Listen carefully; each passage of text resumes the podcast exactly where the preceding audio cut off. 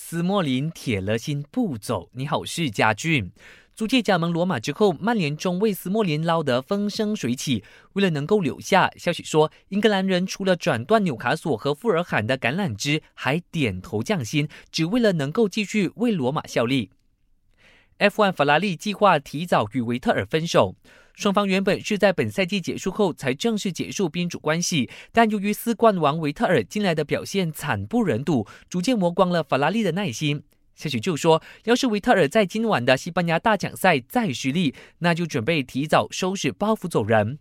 要知道结果如何嘛？晚上八点，记得扭开 H 频道八幺五观看赛事直播。NBA 官方公布了复赛 MVP，开拓者后卫 Damian Lillard 最终以二十二张第一选票成功当选。